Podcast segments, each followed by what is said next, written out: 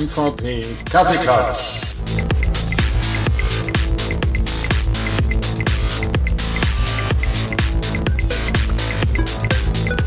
Du darfst, Hans. Ich darf, Hans. Ja, wie fandet ihr den Song? Also ich meine, der Song ist doch eben viel besser. Jetzt haben wir mal die, die Pop-Variante oder die Dance-Variante gewählt. Ähm, wir sind uns nicht entscheiden und wir müssen natürlich gleich mal drüber reden, äh, weil ich muss erst mal eine Verbeugung machen. Ähm, das ist eigentlich die zweite Ausgabe nach anderthalb Jahren oder wie viel wann war das, wo wir das aufgezeichnet haben, was ich da verschlampt habe. Ähm, wir haben einen MVP als Gast und äh, der kommt da irgendwo aus dem Westen von Deutschland, ist aber öfters im Osten von Deutschland. Und äh, herzlich willkommen, Thomas. Ja, hallo, danke, dass ihr mich äh, mal noch mal ein zweites Mal eingeladen habt. Naja, ich muss ja was willkommen. machen. Ne? und, als, und man muss ja dazu sagen, als ob wir uns nicht sowieso immer in so Meetings sehen würden, oder? Also ich glaube, ich habe euch mehr gesehen als meine Frau in der letzten Zeit. Ja gut, aber das liegt ja auch in deinem ganz persönlichen Zeitplan, oder? ja, er hätte es ja von einem zum anderen. Ich habe heute auch wieder was ausgefüllt und habe dann nachher gedacht, nein, ich darf es eigentlich nicht so laut sagen. Eine ganze Story sollte man niederschreiben und ich habe dann noch Bilder reingepackt in Word. Und mhm. äh, dann war eine Zeile nachher nur drin. Und dann überlegt, wie, wie bringst du jetzt so einen Text, nein, so einen Text, das man so sagen, oder so einen Text in eine Zeile und in Forms. Ja, also, Thomas muss sich aber, glaube ich, mal noch ordentlich vorstellen. Weil es Richtig. gibt bestimmt auch Personen, die ihn nicht kennen. Ähm, und dafür, auch wenn es ja. unwahrscheinlich vielleicht ist, äh, äh, darf er sich trotzdem noch einmal ordentlich vorstellen. Ja, dann mache ich das doch direkt mal. Ähm, Thomas Stensitzky, bin seit, ich glaube, ich im zweiten Jahr noch MVP, hoffe da ins dritte Jahr zu kommen bin im ganzen Microsoft-Geraffel äh, schon seit, darf ich das eigentlich sagen? Lass mich überlegen, hm. knickknack, mehr als 20 Jahren unterwegs.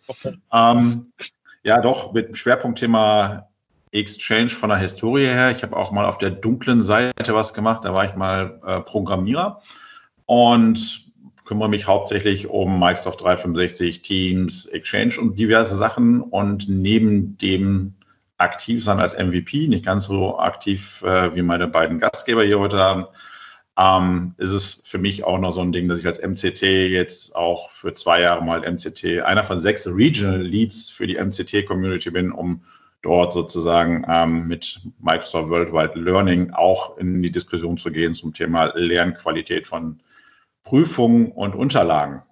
Mhm. Da ist natürlich die Frage, was ist MCT? Ne? Ja, zertifizierter Trainer.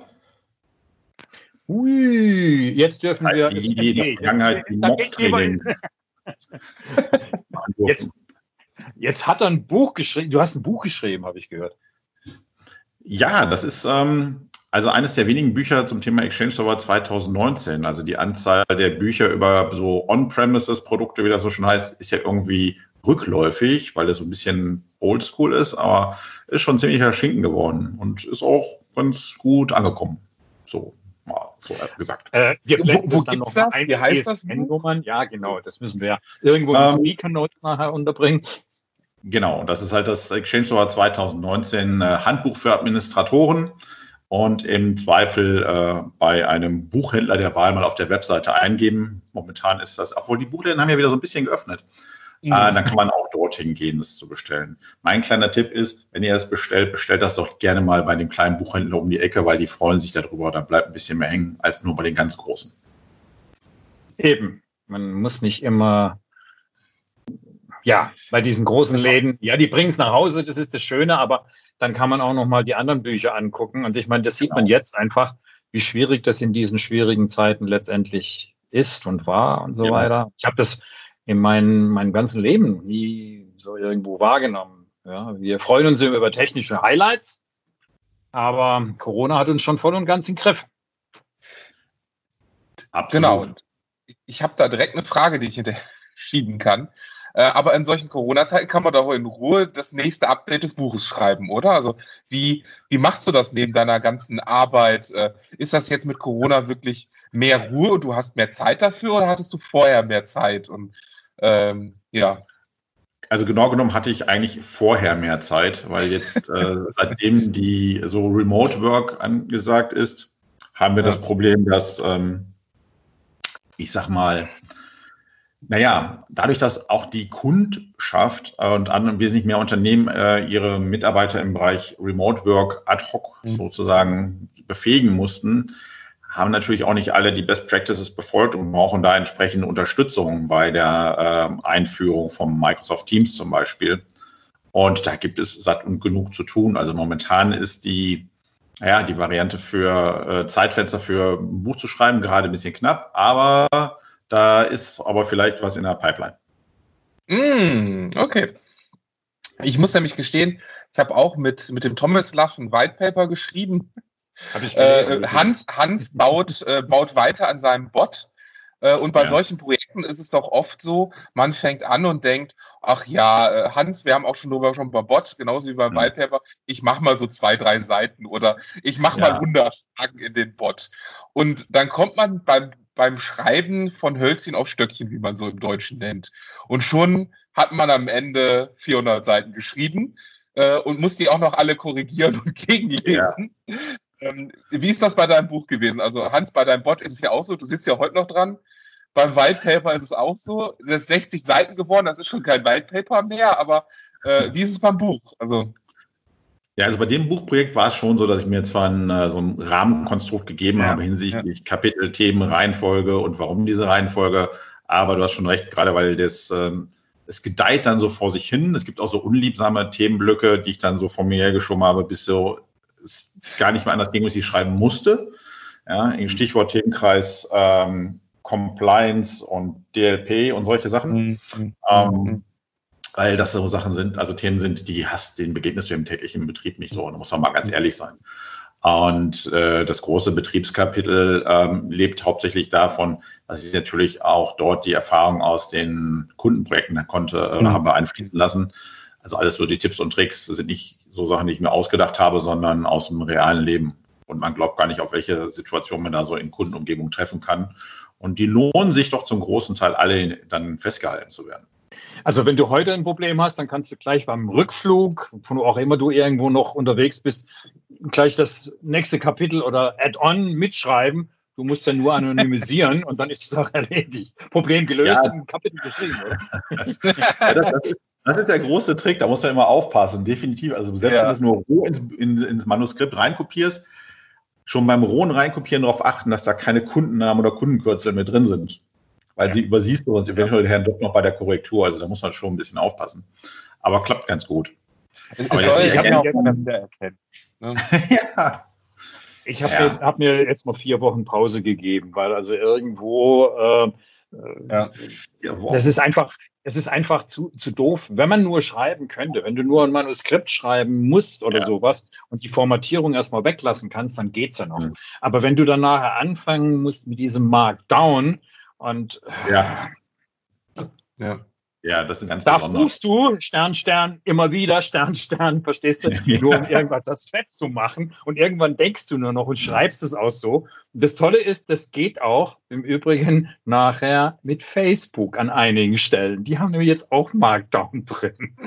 Oh Mann. Ja, Innovation für den Heimarbeiter, der jetzt zu Hause sitzt. Ja, äh, und auch für die Geeks, die jetzt endlich mehr machen wollen als nur einen Text schreiben. Ähm, Geeks ist eigentlich auch das tolle Stichwort. Ähm, was es denn so für spannende Exchange-Geschichten? Also ich kann ja mal mit einer anfangen, äh, ja, weil du ja gerade erzählt hast, das, das, fließt auch ein und Hans hat auch äh, spannende Geschichten über OneDrive und Exchange bestimmt in Verbindung und Co. Er, er grinst schon und dann geht schon in die Denkpose. Also ich habe eine tolle Sache, ähm, die erlebt man immer wieder, das kann man gar nicht speziell an einem festmachen.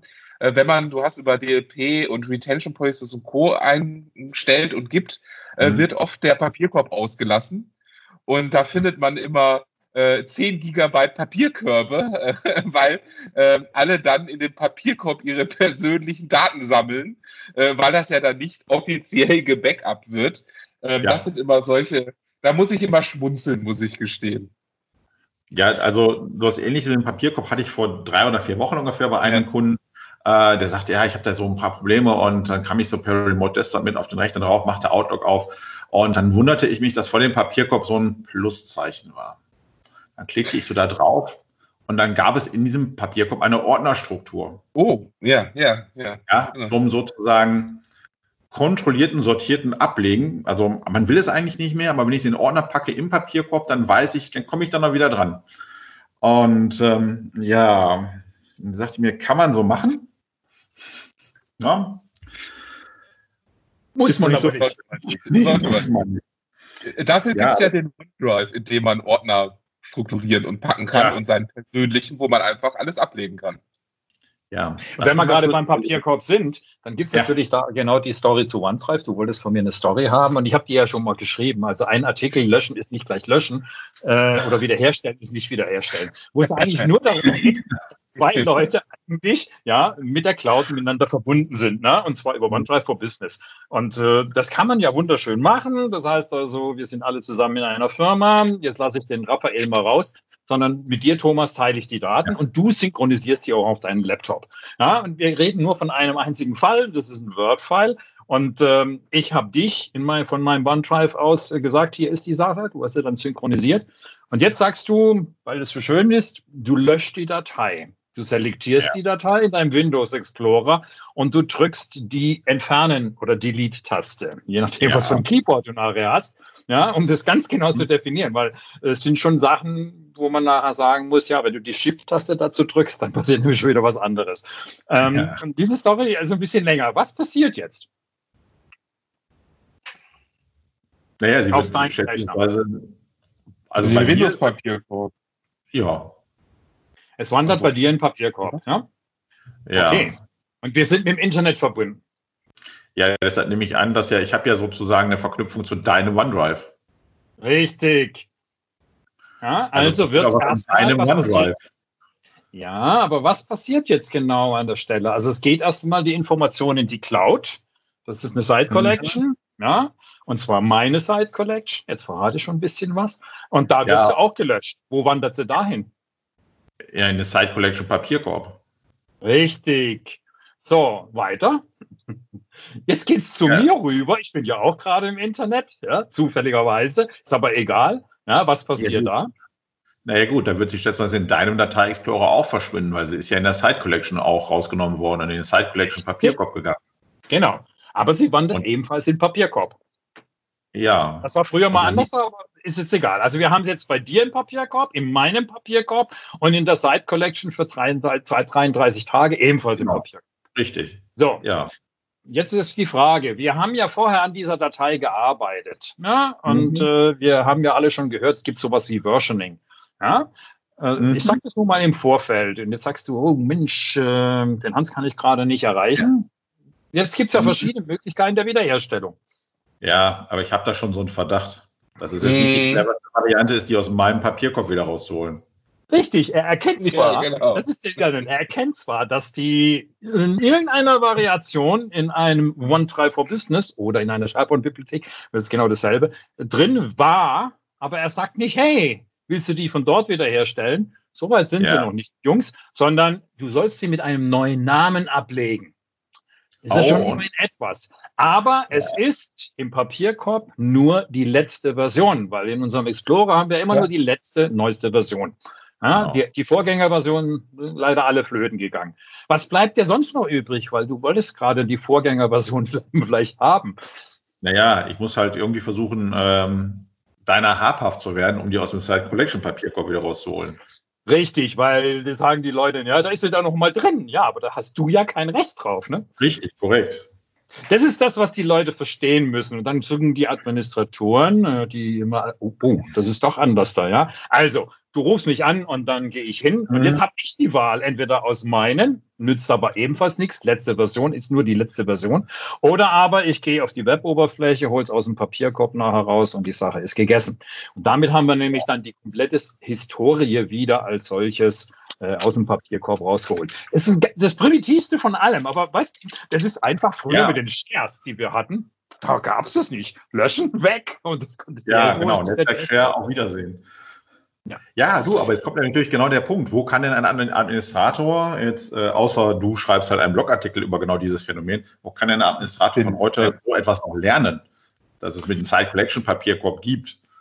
Ja, das ist genau das, dass man einfach mal dann anfängt. Also, das ist die berühmte Story, äh, wo ich, äh, wenn ich einen Workshop nachher gebe, ob jetzt heute remote, wenn jetzt irgendwann dann die Einteilung für neun Teile, dann kann ich, wenn es neun Leuten ins Gesicht gucken und sehe beim Raphael die Fragezeichen in den Augen. Ähm, nein.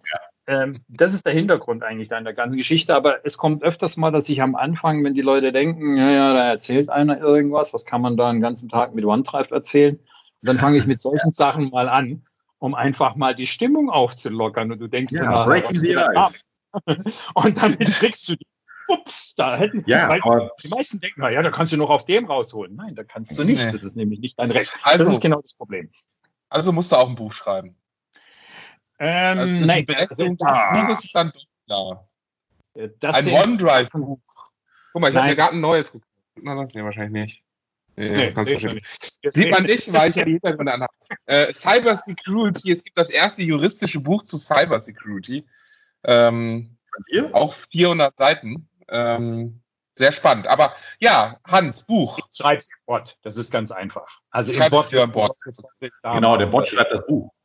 Der Bot schreibt das naja, Buch. Wollen wir mal sehen. Äh, wir haben zurzeit noch die Problematik äh, beim Bot, äh, dass einfach bei den Übersetzungen die Leute genau mit dem, was sie uns eigentlich als Neuheit verkaufen, ja, ähm, nämlich äh, im QA-Maker, wo du eigentlich eigentlich nur eine Datenbank füllst, die dann in, wirklich in Markup geschrieben ist, also fett, kursiv, also nicht jetzt gerade großartige Dinge. Aber dass das, wenn du das dann übersetzen willst, mit einer Engine äh, bei manchen Sprachen Nonsens rauskommt. Und wir versuchen gerade da die bestmögliche Gemeinsamkeit zu sehen. Also zum Beispiel, was gut funktioniert, wo die Formatierung stimmt, Holländisch. Jetzt fragst du dich, was. ja, also Prost, also, darauf Prost. Ja, ist okay. Es gibt andere Sprachen, wo es auch funktioniert, aber bei anderen, wie zum Beispiel Polnisch und so weiter, da kommt, da geht die ganze Formatierung flögen, weil die können nicht mit Markup umgehen. Ja, das ist aber schon spannend. Also das Interessante ist auch, dass gerade Niederländisch auch in den letzten Jahren bei irgendwelchen Versprachungen bei Microsoft immer relativ weit vorne war um Zeitstrahl. Mhm. Und wir müssen natürlich jetzt mit jemandem aufnehmen. Wir haben dann einen gemeinsamen, also ich habe dann, der, der war bei mir schon in Kontakten drin, ähm, auf dem MVP Summit. Für die Leute, die nur zuhören und nicht wissen, die MVPs dürfen einmal im Jahr normalerweise nach Redmond. Das ist dieses Jahr ins Wasser gefallen. Ähm, und wir haben es diesmal virtuell genossen. Äh, was den Vorteil hatte, du kannst noch mehr Sessions angucken und springen, wenn es sein musstest. Ja. Oder dort, wo aufgezeichnet ist, die hinterher anzugucken, weil die ja relativ schnell zur Verfügung standen. Ähm, nein, also das war genau, da habe ich eine Session mitgekriegt und das ist einer, der aus Hamburg kommt, äh, der aber schon ein paar Jahre drüber ist und der für die Engine nachher auch zuständig ist. Damit kannst du dann wenigstens mal sagen, moin, ich habe hier ein Problem mit diesen verschiedenen Sprachen. Ja, das ist der Stand der Dinge zurzeit. So viel zu, zu den Projekten. Was machst du? Also mein Raphael hat also, wie gesagt, ich habe das Ding durchgescrollt, äh, was du da mit 60 Seiten runtergemacht hast. Und ich fand es schon interessant, dass man so viel über Teams machen könnte. Über, Wenn über Stream. Stream. Ja, über Stream. Teams. Ja, genau. Wusste ich auch nicht. Wir haben ja. ja früher, wir haben ja früher, wir müssen ja ganz ehrlich sein, die, die klassischen Office-MVPs haben ja immer ein bisschen belächelt über Leute, die jetzt OneNote-MVP sind oder äh, ne, auch, äh, ne, äh, ja, aber es muss man ganz ehrlich sagen, auch OneNote oder Word oder PowerPoint oder alleine nur Stream, da mhm. ist so viel Möglichkeiten drin, da ist so viel Feuer drin, äh, da ist auch so viel Herausforderung teilweise drin, wie man damit umgeht. Ähm, mhm. Eine ganz einfache Geschichte äh, bei Stream. Ähm, man muss manuell eine Liste führen, wie lange die Videos drin sind. Es gibt keine Expiration Policy. Also die Videos werden nicht automatisch wieder gelöscht, sondern sie sind einfach ewig drin. Ähm, also so solche Dinge, ne? so wie, wie Hagen das auch in unserem letzten Podcast gesagt hat, so, so ein Beispiel. Ähm, das fehlt einfach. Eine kurze Nachfrage dazu. Das ja. bedeutet, eine Retention Policy, die für eine Office 365 Gruppe erstellt wurde, zieht nicht für den Stream-Kanal. Yep, yep, yep. Wow. Yep, yep, yep. Also, das sind genau solche Dinge, ähm, wir kommen eigentlich immer wieder genau auf diesen Punkt, man muss es quasi wissen, man muss es irgendwo gelesen haben. In der Doku steht das garantiert in irgendeinem Untersatz oder mhm. er kommt halt in einem Satz dazu. Seht gerade, ja, ja. gerade das Licht rein. Ich werde ganz hell im Bild. Ähm, also kommt ein, kommt das irgendwo dazu, aber man muss es halt wissen. Und ähm, das wird halt durch die immer mehr neuen Features, immer neuen Funktionalitäten, wird das auch immer ja, umfangreicher. Und dann ist so ein Tool, wo man einfach nur ein Video streamt. Das ist ja eigentlich nicht mehr. Äh, wird dann doch wieder sehr umfangreich, wenn man es halt im Unternehmenskontext einsetzt und einfach nicht nur selber seine Aufnahmen aus Teams dort hostet. Ne? Ja, also gerade das Stream ist ja so ein Ding, was viele da nicht wissen. Hey, du, Stream verfügt auch über ein Admin-Center. Da kann man ja. Sachen einstellen ja. und sollte man auch tun. Ja, ja, ja. ja Bis hin, äh, bis hin, ohne, ohne da jetzt da den großen Ärger herauszubeschwören, bis hin zu den Diskussionen, ob ich, wenn ich Stream anbiete und das in Zukunft auch noch extern geht, ob ich eigentlich äh, da auch äh, Sender bin, also Fernsehsender, wenn ich das an alle möglichen Leute rausgebe und Ausstrahlung mache und vielleicht sogar lineares Fernsehen mit abbilde. Also ähm, mhm. da wollen wir gar nicht äh, einsteigen. Das ist, die Handfunktion, die es noch nicht gibt. Ich wollte aber genau. gerade mal nachhaken, weil also Raphael, du brauchst ja nur eigentlich äh, ein Buch zu schreiben über Compliance für Teams, weil das reicht ja schon. Ja, habe ich schon angefangen. genau. Das wird bald kommen. Das kommt bald. Das, mhm. das wollte ich eigentlich erst am Ende spoilern, aber ja, es kommt ah, bald. Es geht nur um davon, Teams, Teams und Compliance, aber da sind halt auch andere Dinge mit drin. Äh, ja. Aber äh, das eben auch aus juristischer Sicht, äh, weil ich das ganz einfach ganz spannend finde, sich einfach mal aus einer anderen Sicht anzugucken. Ähm, nicht aus rein funktionaler Sicht, sondern auf Sicht, wie äh, muss ich eigentlich diese ganzen Regelungen erfüllen. Und wenn man sich das einfach mal für die ganze, ähm, ja, für die ganze Welt auch anguckt, wir haben so viele unterschiedliche Voraussetzungen und Regelungen in den Ländern. Ähm, ja, heißt, was ja. du in Deutschland darfst, darfst du in den USA noch lange nicht oder in China oder in genau Australien. Das ist total Corona, irre. Da hast du auch Unterschiede. Ja. Jeder macht es genau. irgendwie Ja, aber das, das ist auf jeden Fall interessant, irre. weil das gerade diese Grauzone, die wir hier haben, gerade mit dem ja. Stream, was du angesprochen hast, ist ja für andere äh, Medienströme aus dem ganzen Microsoft 365-Umfeld ja genauso selbst, äh, ich weiß, bei einem Kunden gab es halt die Diskussion zum Thema, wenn wir jetzt hier auf SIP und äh, Voice over IP umstellen, sind wir dann auf einmal ein Telco-Provider oder nicht? Weil einfach ja. die, die, Text, die textliche Lage in der Gesetzgebung einfach total unscharf ist. Genau, und da gibt es zum Beispiel, äh, vielleicht auch für die Zuhörer, um das auszumachen, da gibt es auch vom wissenschaftlichen Beirat für die äh, für die jeweiligen Bundesbehörden, auch für die Bundesregierung. Äh, Thema ist da auch OTT-Dienste, wenn man das googeln, bingen möchte. Äh, auch schon äh, Paper, wo drin steht, dass eben solche Voice oder Voice over IP, ne, ist ja die normale Telefonie, ist ja mittlerweile auch so, wirklich dann auch unter Telefonie fallen kann und viele Regelungen auch sollte. Also das mhm. ist, ist noch ein Thema, was in den nächsten Jahren und ich glaube jetzt gerade mit der Covid-Krise und dem mehr Remote Worker auch definitiv äh, aufkommen wird, weil auch für die klassischen Provider natürlich hier die Fälle schwimmen gehen, weil ich brauche kein Telefon eigentlich mehr. Ich benutze Teams, ich benutze ja. Google Hangout Entschuldigung, oder Stream und habe eigentlich alles das, was ich vorher mit dem normalen Telefon hatte und noch viel mehr.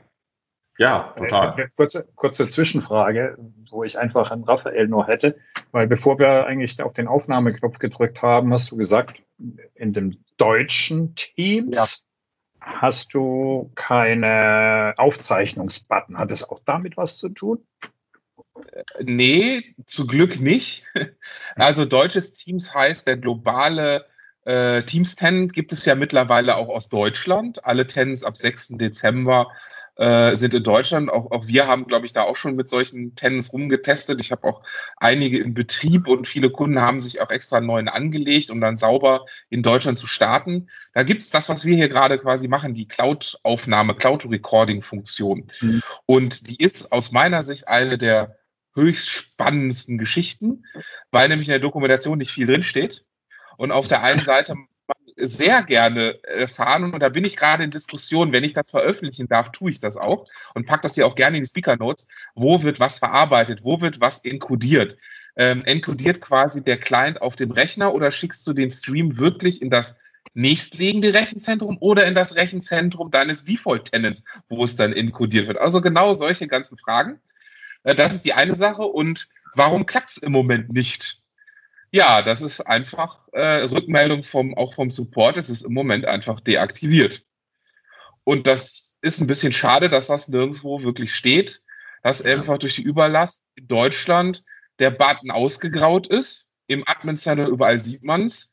Aber ähm, ja, es, man kann im Moment nicht aufnehmen. Man muss einen europäischen oder einen amerikanischen Tenant beispielsweise haben, um eben diese Meetings aufzunehmen. Und das finde ich sehr, sehr schade, weil dieses Recording gerade in dieser Zeit ja extrem wichtig ist.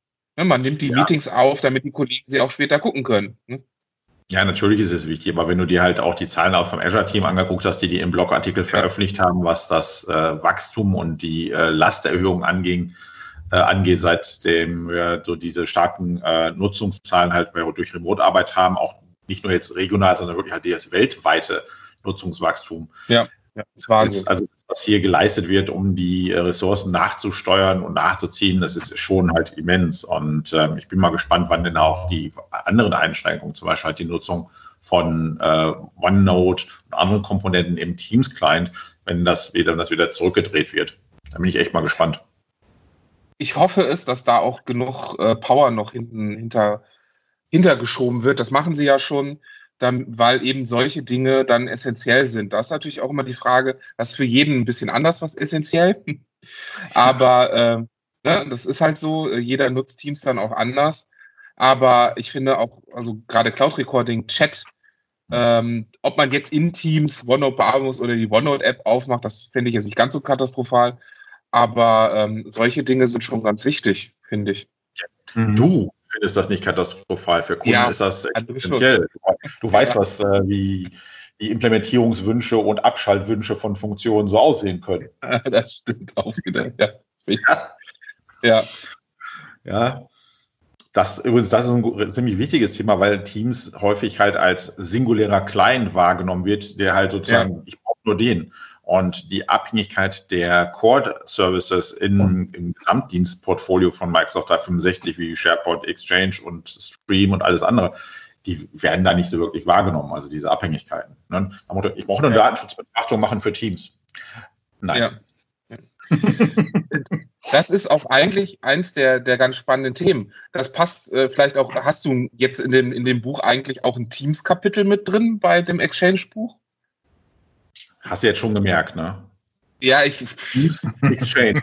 also, äh, nein, also ist, da ist kein nee, Kapitel drin. Okay. Die Überlegung hinsichtlich Version 2 des Buches ist definitiv, mhm. ähm, das für den aktuellen Stand von Exchange Server 2019 einen Refresher zu geben. Also was hat sich jetzt mhm. in, den, in der Zwischenzeit in den kumulativen Updates getan? Aber was definitiv dort hineinkommt, ist ein dediziertes größeres Kapitel zum Thema Exchange Online und damit mhm. auch nochmal eine Verbreitung des Themas mit Hybrid, insbesondere dann auch die natürlich der Sidekick zum Thema Teams. Wie kann ich denn dann Teams verwenden und welche Voraussetzungen gibt es, wenn ich noch On-Premises Postfächer habe für meine Teams-Benutzer? Oder, oder ganz, ja. oder ganz On-Premise bleibe, wenn ich mal in Richtung ähm, beispielsweise in Richtung äh, Banken gehe. Ja. ja. Also Banken und Co., also hochregulierte, die einfach sagen, wir möchten unsere Exchange-Server äh, einfach on-prem behalten. Wir möchten aber trotzdem Teams nutzen. Habe ich dann zwei Postfächer, habe ich eins? Kann ich nachher das überhaupt noch aktivieren? Also das sind ja alles solche hochinteressanten Fragen, wo ich auch oft merke, dass teilweise die Produktgruppe da gar nicht drüber nachdenkt, dass es diese Modelle überhaupt geben könnte. Oder? Wie, wie seht also ihr das? Mir geht's, mir, mir geht's genauso, dass ich ab und zu sagen muss, ich mag es schon gar nicht mehr, dass, dass wir Exchange benutzen. Du hast irgendwo eine Nachricht, du tippst drauf los ja, im Antwortfeld und äh, dann hast du dich vertippt, aber ich habe schon auf Senden gedrückt. Ja. und dann, ja, verstehst du? Ich meine, erst dann kommt mir wieder, warum ist das noch nicht drin? Offline-Fähigkeit? Nein, also ich rede nicht gleich vom Ende, aber dass ich einfach sagen kann, okay, ich kann es ja nicht mehr ändern. Ja? Und da merkt man einfach an, wo wir uns befinden. Wir schicken nur Nachrichten hin und her, bezeichnen das dann als Chat, ist toll. Aber ähm, wir müssen mal weitergehen, wenn wir auf uns bei Facebook und Co. orientieren, da kannst du hinterher wieder editieren. Und es ist auch asynchron. Wird häufig gewünscht. Da ist aber auch ja. eine schöne Exchange-Frage dahinter. Wo liegt denn der Teams-Chat? Und was liegt vom Teams-Chat eigentlich wo? Und wenn ich im externen Tenant chatte, wo liegt denn da der Teams-Chat? Also ja, in dem externen Tenant, nicht mehr bei mir in meinem Postfach. Und äh, ist das das Postfach, was ja. dann wirklich den synchronisiert? Nee, das ist alles die Cosmo DB. Also ne, wir merken ja. alle, das sind ganz viele hm nicht nur für Developer, für Compliance Officer, aber auch für den normalen Exchange-Admin ja hochinteressant, oder? Ja, absolut. Und äh, es wird auch immer schwieriger, halt eine, eine Abgrenzung der Zuständigkeit, wenn es um die Verwaltung und Konfiguration ja. geht, einfach zu sehen. Und wenn du dann erklärst, ja, ist total super, also diese super tollen Office 365 respektive demnächst Microsoft 365 Gruppen, ähm, wenn wir da dabei sind, ja, weiß man, das sind Unified Groups hinsichtlich PowerShell. In welchem PowerShell-Modul mhm. sind die reported? Oh, bei Exchange Online. Warum? Ja, und dann, das heißt, die äh, Konfiguration solcher Einstellungen für diese Gruppen muss dann der Exchange-Admin machen. Und wenn er das nicht ist, sondern eine andere Person, dann ist dann schon der, der, der Krisenbereich, ja, dann muss ich dem aber trotzdem Berechtigung auf meiner Exchange-Seite geben, weil sonst kommt der ja gar nicht ja. in die Command. Ja, das ist ja. echt eine ziemliche Grauzone. Und dazu fehlt aus meiner Sicht natürlich so ein bisschen die, die Guidance oder Best Practices, wie man es vielleicht nennen möchte, auch in der Online-Dokumentation bei Microsoft. Hm. Hm. Ja, ja. Wir, wir, also kommen. Du bist Admin und mach mal. Ja, ja, ja. Was hältst du davon, um da quasi entgegenzuwirken, äh, dass man einfach sich eine eigene Wissensdatenbank baut, als Erweiterung zu der zu der ähm, Datenbank, die Microsoft da zur Verfügung stellt? Meinst du das aus Unternehmenssicht? Ja, aus Unternehmenssicht, genau. Also quasi ja. hinzugehen und sagen, wir nehmen jetzt eine OneNote-Mappe oder ein Word-Dokument und schreiben uns quasi unser eigenes White Paper eben mit diesen vier, fünf oder sogar zehn, zwanzig Punkten, ähm, um da ja auch bei Übergaben und andere Mitarbeiter oder eben auch andere Administratoren einfach zu informieren. Also Unternehmen, die äh, über die Personalressource verfügen und deren Personal, also deren, deren administrativen Mitarbeiter auch über die, die Zeit dazu verfügen, mhm. definitiv. Weil es gerade dann auch darum geht, halt Wissen intern, äh, was man einmal er, äh, erlangt hat, auch intern zu teilen. Und gerade auch in der Geschmacksvariante für das Unternehmen. Es ist nur für Unternehmen schwierig, die ihre administrative Mannschaft auf ein Minimum reduziert haben und auf Managed mhm. Service zurückgreifen. Ja, die sind auf mhm. Gedeih und Verderb halt darauf angewiesen, dass ihr Dienstleister ähm, sich darum kümmert. Und was, wo das Risiko da ist, also was ich immer sehe, ist, dass natürlich ein Gelinde auch ein Maß an Flexibilität verloren geht. Auch schnell mhm. reagieren können. Weil meine Interaktion mit Managed Server Providern ist in den allermeisten Fällen in irgendeiner Form ticketbasiert. Ja, ja, klar. Ähm, da vielleicht auch die, die, die schöne Frage hinterher. Ich hatte letztens auch äh, jemanden, der auch fragte, wie ist das eigentlich das Ganze für KMUs? Äh, wie ist das Ganze für wirklich die, die kleineren Mittelstand, die da vielleicht einen Administrator für alles haben, der auch die äh, Drucker austauscht? Das ist doch gar nicht mehr handelbar. Also da ist von dem, äh, wir denken mal drei Jahre zurück, jetzt kommt, oder vier Jahre zurück, jetzt kommt wirklich Groß Office 365. Äh, der Administrator hat jetzt wieder Zeit für andere Dinge.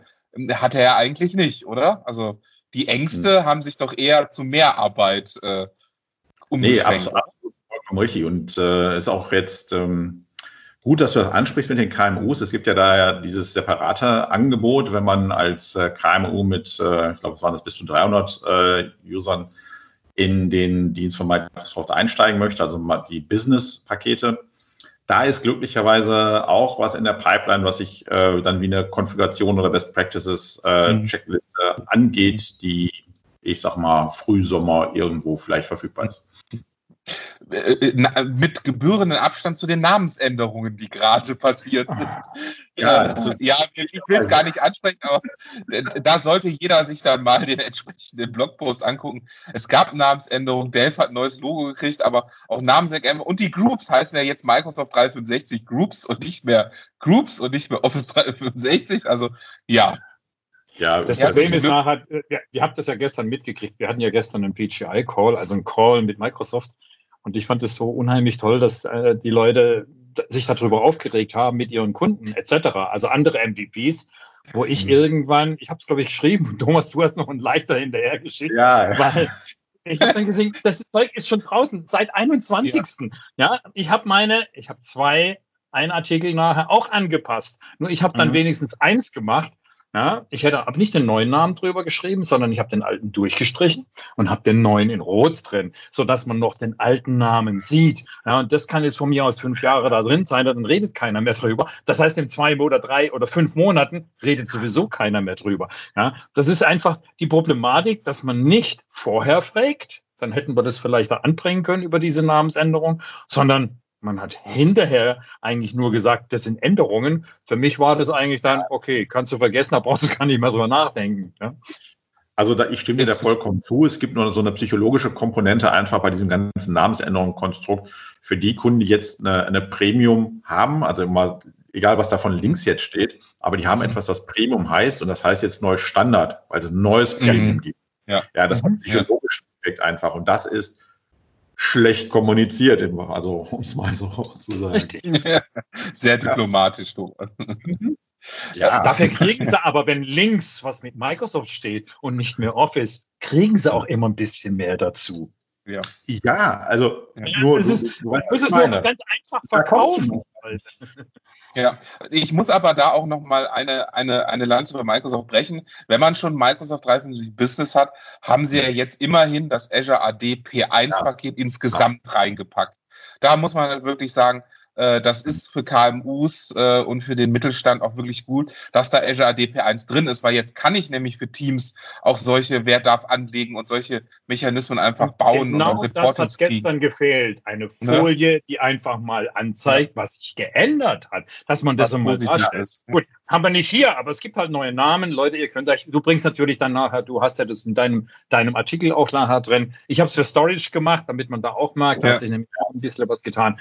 Und da muss man das halt nicht pflegen. Das ist nun mal in den Datenbanken. Und das ist das riesige Problem, was ich sehe, dass diese Datenbanken, wenn du dann nachher ein Enterprise-Firmen bist, also deine Wikis ja. letztendlich in irgendeiner ja. Form, erstens die Leute keine Zeit haben, zweitens nicht wissen, dass es sowas überhaupt schon mal gab oftmals nur in uralt und dann nachher nicht wissen, dass sich gerade zwei Tage vorher schon was bewegt hat. Und, und jetzt müssen wir gucken, gab es da schon mal was und was haben wir? Die Leute bei den Admins sehe ich nicht so unbedingt als Problem an, weil die Admins, die machen die Technik. Ja, und die sehen auf einmal, okay, die, die sehen auch nicht, dass die Lizenz jetzt nachher mit dabei ist, weil das werden sie später irgendwo gefragt werden. Ähm, deshalb sehe ich nicht unbedingt das große Problem, ob da mal Microsoft wieder den, den ganzen Namen und auch ein neues Icon spendiert hat, ne? das Delph-Icon. Ja, das hat mich echt ziemlich positiv gestimmt, weil das zumindest das Gefühl einem gibt, dass das Produkt als solches gerade nicht dabei ist, ja. eingestellt. Ja, ja. genau. Die, genau, ja. das zusammen auch. Also wir haben, äh, vielleicht können wir da drei bestehen, wir haben es jedenfalls nicht mitbekommen, dass das Produkt eingestellt wird. Was da mit Search und Co. passiert, werden wir sehen. Ich muss auch ganz ehrlich sagen, äh, Delph, wenn wir das Thema schon haben, ich finde immer, das ist ein Produkt, äh, das ist zu schlecht geredet worden. Da war vielleicht auch die Marketingkommunikation nicht gut genug, weil eigentlich, und nicht nur eigentlich, die Idee hinter Delph ist super, dass ich eine eigene Seite habe, wo ich sehe, wo ich letzte Mal aufgehört mit dem Dokument, wo ich weiterarbeiten kann, wo mein Team mit dran arbeitet, wo ich einfach auch nochmal Infos bekomme, ähm, mir meine Aufgaben anzeigt, mein Netzwerk anzeigt, ist ja eigentlich, und nicht nur, ich sage immer eigentlich, ist arbeitstechnisch eine super Sache. Also ich nutze es gerne und habe Delph auch als Startseite, muss ich gestehen.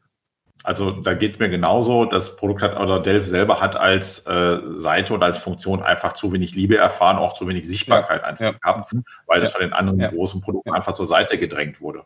Ja. Und was sagt er zu dem generellen Entschuldigung, was sagt zu dem generellen Problem? Ich muss, heute ist der Ton, mal gucken, was wir da rauskriegen. Äh, Bild wackelt ab und zu auch mal. Ich wollte nur dazu sagen, das sind auch diese Neuigkeiten. Microsoft bringt irgendetwas, um es nachher dann wieder nach, was weiß ich, ein paar Monaten oder einem Jahr wieder in die Tonne zu klopfen. Und das bereitet vielen deutschen Kunden mhm. auch so ein Problem. Ja, kann ich auf das Produkt noch setzen oder wird es dann auch wieder abgekündigt? Also das ist schon, schon immer, was ich immer wieder höre. Ja, wenn du mal sagst, haben sie sich mal mit dem beschäftigt oder mit dem beschäftigt? Die andere Alternative ist ja eher, dass es nicht eingestellt wird, sondern es wird in ein anderes Produkt assimiliert. Ja, und meistens ist es Teams. Warum? Teams. Teams hey, Delph Spaces. Kai Ja. Jammer. Also habt ihr schon ausprobiert? Es geht ja seit, seit ein paar Tagen, bevor wir jetzt hier den Podcast aufgenommen haben, ist die Yammer-App im Team Store drin und man kann sie hinzufügen und hat jetzt äh, Yammer-Communities. Ähm, Frage ich da auch, ist das mit Absicht da falsch geschrieben oder ist es englisch geschrieben? Weil der Mehrzahl von Community ist doch IES oder bin ich, habe ich im Englischunterricht nicht aufgepasst? Äh, hier ist einfach ein S dran gehauen worden. Ähm, ja, ja.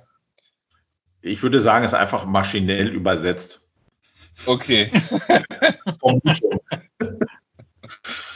ja. Und da gibt es halt ja, auch Unterschiede. Über, Stufen. Ja, Übersetzung ist ja das, das ist ja das andere Thema, wo äh, viel übersetzt wird, was man besser nicht übersetzt hätte.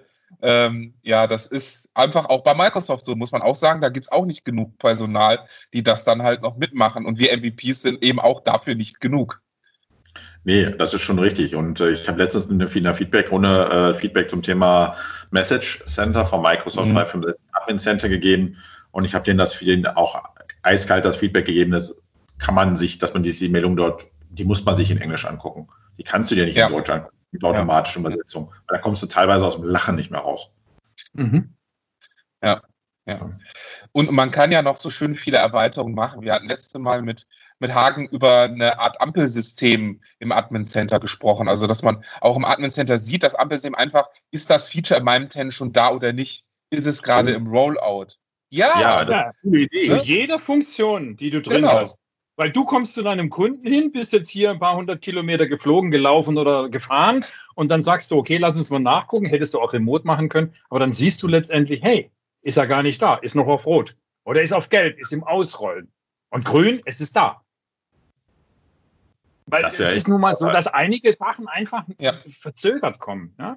Guck, guck dir das beispielsweise jetzt mit dem Cloud Recording an. Dann würde in dem Tenant ein grüner Button stehen äh, würde sagen, das ist ausgerollt, dann kannst du direkt ein Ticket öffnen. da brauchst du gar nicht lange suchen. ja, was aber auch bedeutet, wenn jetzt in, mit einem DE-Tent nicht verfügbar ist, wenn du jetzt in die, äh, in die Service-Status-Übersicht gehst, weil es aber im globalen verfügbar ist, wird es auch in deinem Tent im Grün angezeigt, oder? Und keine Störung. Genau, richtig, deswegen sagte ich ja. Deswegen. Ah, das ist auch wieder Also ja. äh, genau, in, in, dem, in unserem Deutschland-Tent wird für Cloud Recording keine Störung und nichts angezeigt. Genau. Also das ist auch wieder nicht Sauber, ja. Sauber. Ja, aber genau für diese Möglichkeit brauchen wir dann die vierte Farbe. Genau. Äh, Wenn wir sauber machen. Blau. Blau, genau. Blau für äh, aktuell deaktiviert bei dir.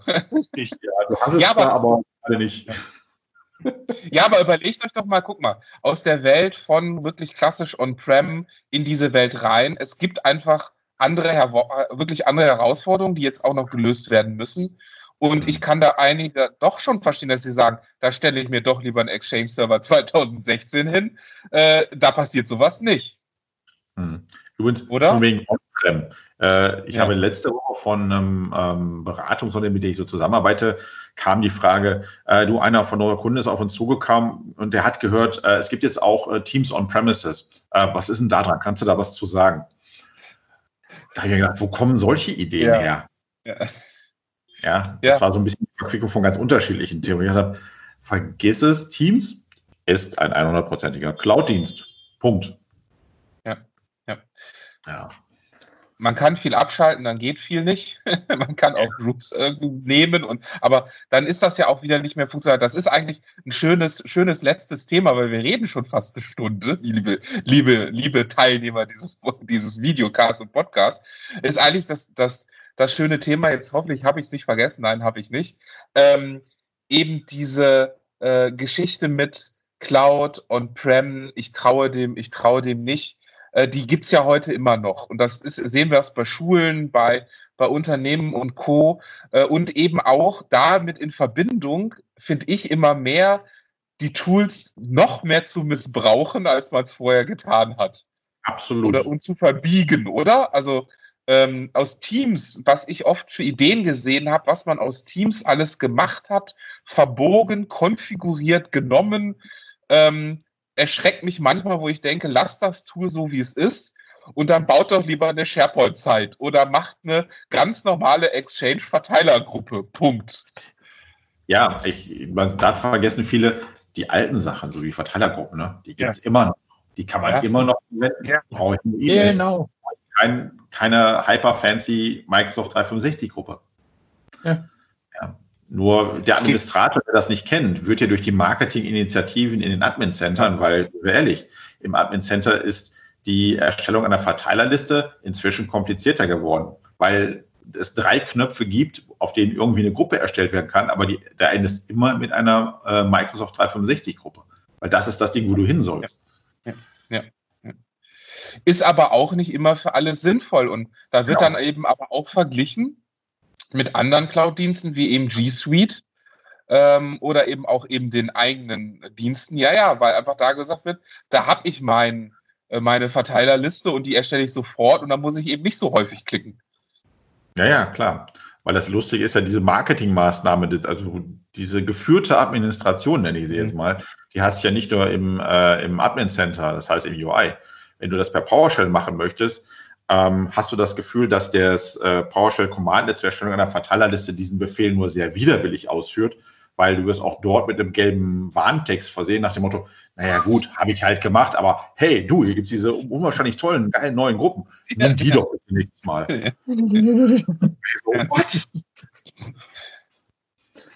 ja, zurück zu Schusters Leisten. Überkante geht zu aufgeblasen. Wir kommen und deshalb räumen, muss auch Microsoft bei Teams vielleicht auch wieder mal irgendwo aufräumen, weil man erstmal alles reinschmeißt, ja, und hinterher ja. lässt man es dann naja, vielleicht auch nicht das Wahre gewesen. Ja. Was haltet ihr von, von Varianten, dass wenn man sein Tenant anlegt, man, man seinen Industriezweig auswählt und dann einen vorkonfigurierten Tenant inklusive Teams bekommt, wo eben auch dann der Großteil schon raus ist und man aktiv Features aktivieren muss? Mal einfach meinst, offen gefragt. Du meinst, es ist zwar schon halt ein Teams, aber es ist einfach nur eine besondere genau. Form der Vorkonfiguration. Genau, also es ist quasi zum Beispiel, ist kein Store dabei und nichts, sondern das also, muss dann aktiv aktiviert werden.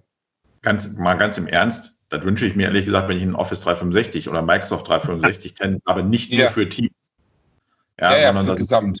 ich vorkonfigurieren kann und zack, entweder als Kunde selber oder von mir ist auch noch als Microsoft-Partner, aber dass es einfach ist zu sagen, das ist die Vorkonfiguration. Und dass ich nicht jedes Mal in jedem neuen Tenant äh, die Basics manuell nachziehen ja, muss. muss ja. Also hättest du so nach dem Motto eine Standard, eine Professional und äh, eine Enterprise-Funktionalität, ja, oder nach bestimmten Sachen auszuwählen, wo er versucht, schon die optimale Geschichte letztendlich irgendwo mitzunehmen, bevor du, und zwar direkt im Tenant, dann kannst du ja genau. doch auch selber machen, aber dann lernen ja. sie erst recht nichts mehr. Ja, das, das, oder machen, oder machen keine Fehler mehr. Das kann natürlich auch sein. Ne? Aber ich, ich muss ganz ehrlich sagen, für so First-Line-Worker-Companies wie die ganzen mittelständischen Baufirmen auch und Co. Äh, fände ich sowas zum Beispiel, so, so ein äh, First-Line-Worker-Konfiguration gar nicht schlecht. Dann haben die halt keine Teams, sondern es gibt nur den Chats. Also es gibt nur Chats.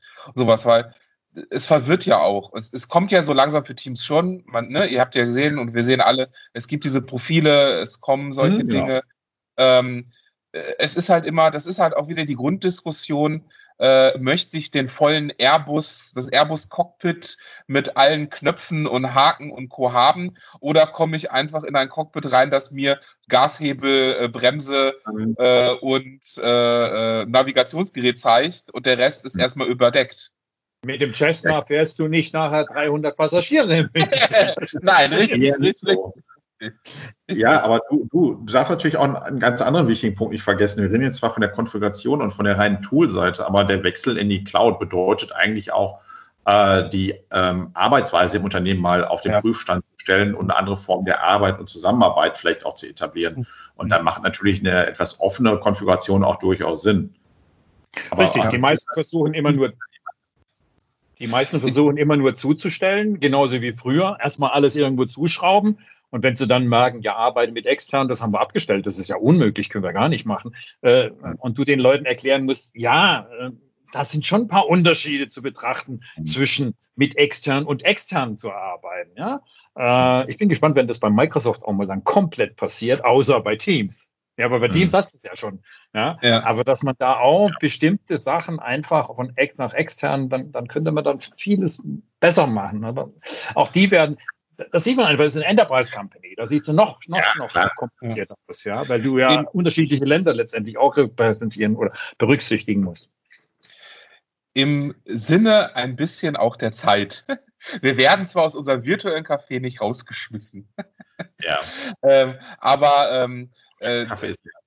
Genau, der, der Kaffee ist leer. Nein, es, wir könnten, glaube ich, noch äh, 15 Stunden weiterreden und wir müssen einfach mal eine zweite Variante, glaube ich, machen. Äh, aber mein, meine Uhr klingelt gerade schon die ganze Zeit hier und vibriert und sagt, äh, die Stunde ist fast durch. Ähm, ich will gar nicht den Spielverderber spielen. Ich würde am Ende gerne ähm, eine Mini-Runde machen in Sicht von, ähm, was ist so das bemerkenswerteste in Remote-Covid-Arbeit, was euch so in den letzten Wochen untergekommen ist? Oder auch einfach das Positive mal zu erwähnen. Okay, wenn Wer will ihr noch nachdenken, ich fange dann mal an. Äh, okay. Für mich ist, für mich ist äh, der mittlerweile nur noch zweimal in der Woche äh, stattfindende Podcast von äh, unserem Herrn Drosten sehr interessant.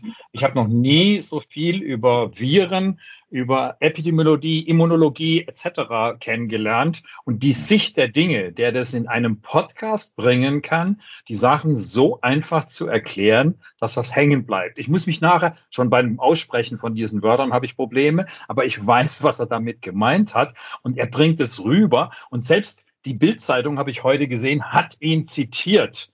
Ja, also es ist ja immer diese, diese kleinen Machtkämpfchen, das haben die Politiker, aber die Virologen sind ja auch irgendwo. Ja?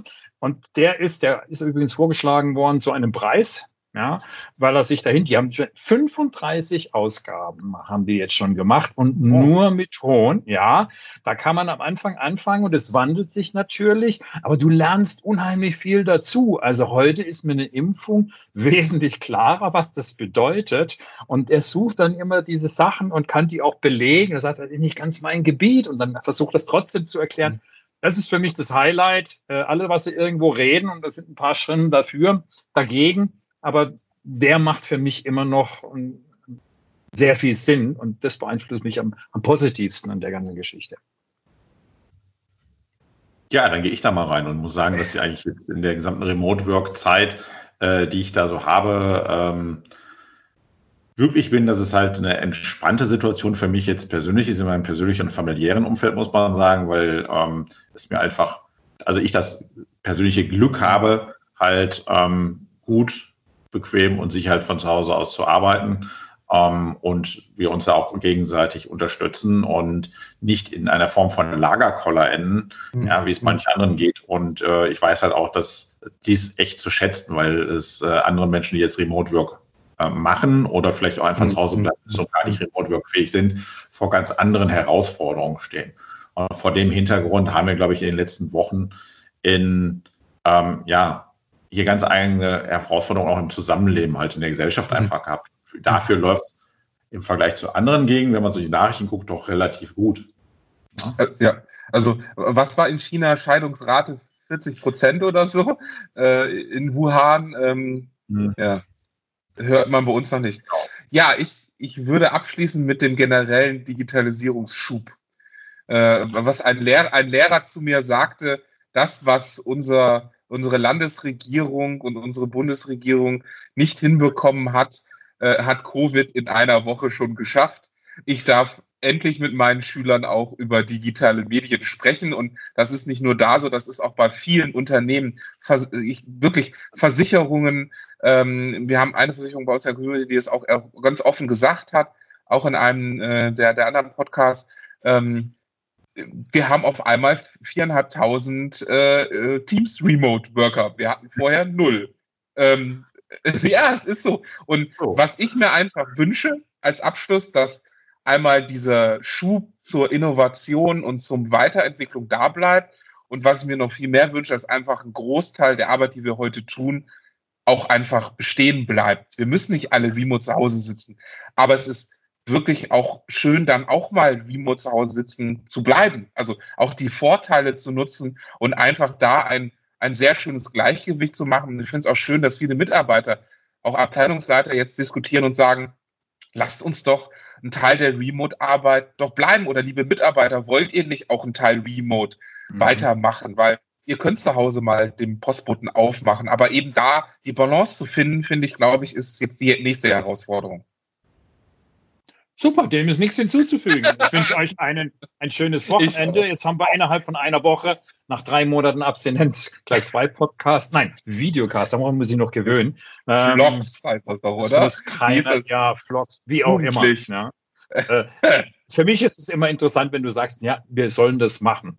Ich mache seit 25 Jahren eigentlich ja. Äh, Homeoffice und für mich ist nichts Neues. Oder andersrum gesagt, früher hatte ich ab und zu Freigang Heute komme ich nur noch zum Hamstern, ja, weil andere Möglichkeiten darfst du noch nicht. Das wird in Zukunft vielleicht ein bisschen besser werden, aber das kann uns auch um die Ohren fliegen.